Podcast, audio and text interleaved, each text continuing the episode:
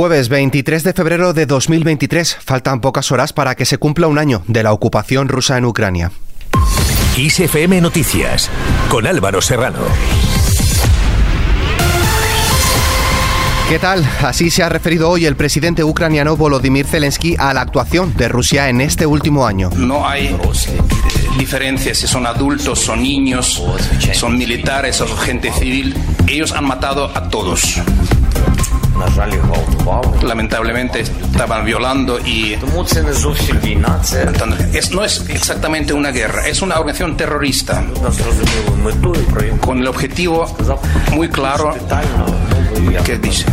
Y ustedes saben que muy perfectamente en más detalle todo lo, todo lo que ha pasado este año en este año, los, los golpes sobre la energética, los blackouts, solo para exterminar a la gente. El presidente del gobierno, Pedro Sánchez, ha llegado esta mañana en tren a Kiev para reunirse con su homólogo ucraniano, siendo la segunda visita que hace Sánchez a Ucrania tras la invasión. A su llegada, Sánchez ha visitado Pucha e Irpin, localidades que fueron muy golpeadas por las tropas rusas en los primeros meses de la guerra.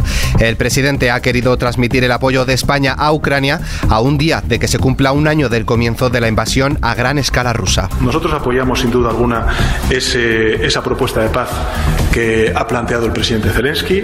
Eh, vamos a ayudarte, eh, querido eh, Volodymyr, en todo lo que nosotros podamos hacer eh, fuera de, Europa, que lógicamente cuentas con todo el apoyo. y desde luego creo que para lograr una paz justa tiene que ser una paz duradera.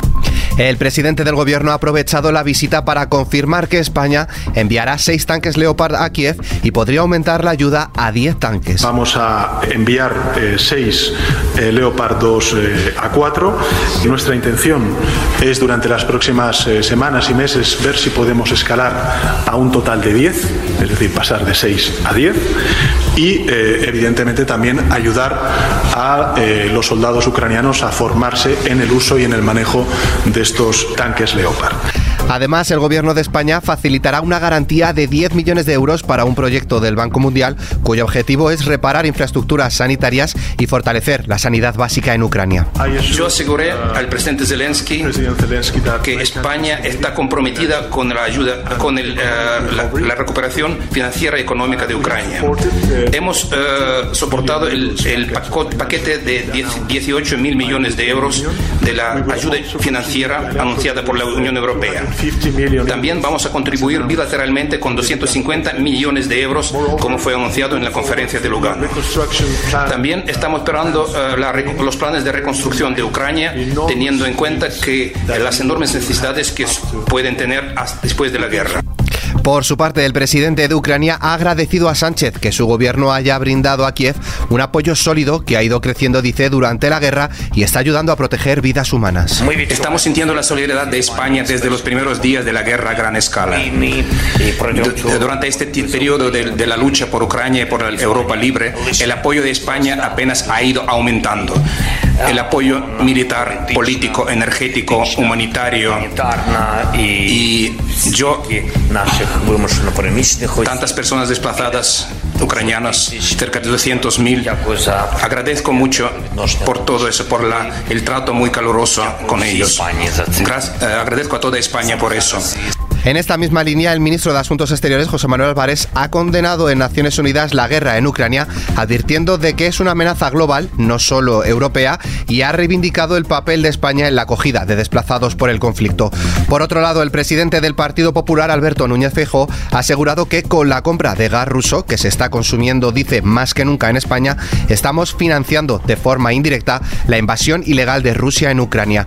Pese a todo, el 65% de los españoles, es decir, casi casi dos de cada tres ciudadanos están a favor de que la Unión Europea financie la compra de armas para Ucrania y el suministro de equipamiento militar para el país, según una encuesta del Eurobarómetro.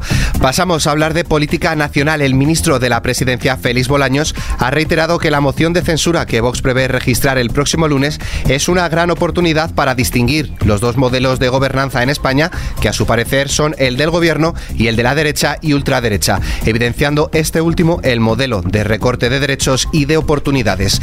Y es que el presidente del gobierno, Pedro Sánchez, tiene claro que llegó a la Moncloa con una moción de censura, por lo que se tomará, dice en serio, la que va a registrar Vox con el economista Ramón Tamamés como candidato y la empleará para confrontar modelos.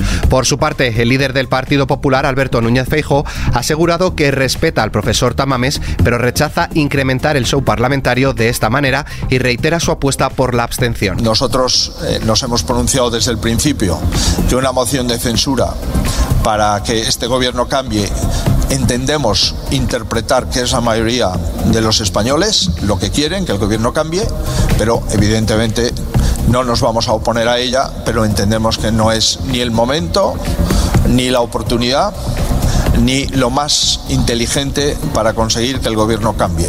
En otro orden de cosas, la ministra de Justicia, Pilar Job, confía en que finalmente se pueda alcanzar un acuerdo para la reforma de la conocida como Ley del Solo si es sí, al subrayar que no puede haber otro interés que el de las víctimas. La ministra ha asegurado que el diálogo es permanente, si bien ha precisado que se dialoga también con otras fuerzas parlamentarias, pero ha remarcado que lo importante es que aquí ha habido un problema que se ha evidenciado en las revisiones de las sentencias. Por su parte, los jueces creen que el daño para España provocado por esta ley es irreversible y estima hasta 4.000 revisiones de penas a violadores, prolongándose los efectos no deseados de la norma durante los próximos cuatro o cinco años. Así lo que han dicho varias eurodiputadas de la Comisión de Derechos de la Mujer durante su misión en España. Por otro lado, la ministra de Justicia ha emplazado a los letrados de la Administración de Justicia, en paro indefinido desde el pasado 24 de enero, a dejar atrás posturas maximalistas para alcanzar un acuerdo que permita desconvocar una huelga que está causando, dice, mucho daño a los ciudadanos y a los profesionales del sector. Pasamos a hablar de economía. El número de hipotecas sobre viviendas construidas en España en 2022 se situó en 463.614 y creció el 10,9%. Esto es menos de la mitad de que lo que aumentó el año anterior, según datos del INE. Solo en diciembre de 2022 se firmaron 30.075 hipotecas, un 8,8% menos que el año antes, con un importe medio de 140 43.854 euros. Y para quienes tienen la posibilidad de tener una vivienda, el precio medio de la electricidad en el mercado mayorista subirá mañana viernes un 5,3% al situarse en los 148,8 euros el megavatio hora. De esta manera, encadena ya 19 días por encima de los 100 euros. Y en cuanto a macroeconomía, el IBEX 35 ha cerrado esta jornada en mixto, subiendo un 0,64% y recuperando la cota de los 9.200 puntos, influida por los ascensos de Wall Street y las subidas de valores. Encabeza la lista Iberia con una subida del 4,56%, seguida de ACS con un 3,85% e Inmobiliaria Colonial con un 3,14%. En el lado opuesto se encuentra Celnex Telecom con una pérdida del 2,78%, Laboratorios Pharma con un 1,90% y Acción Energía con 0,76 puntos porcentuales negativos.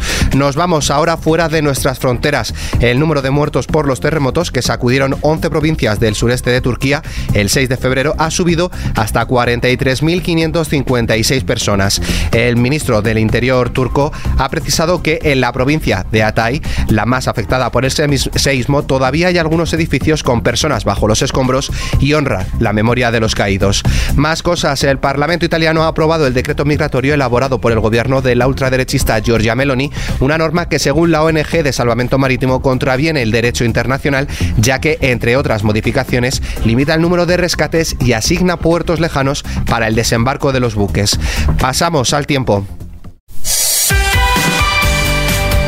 Mañana se esperan intervalos nubosos que aumentarán a muy nubosos en Galicia y Asturias, pudiendo producirse lluvias, chubascos y tormentas ocasionales.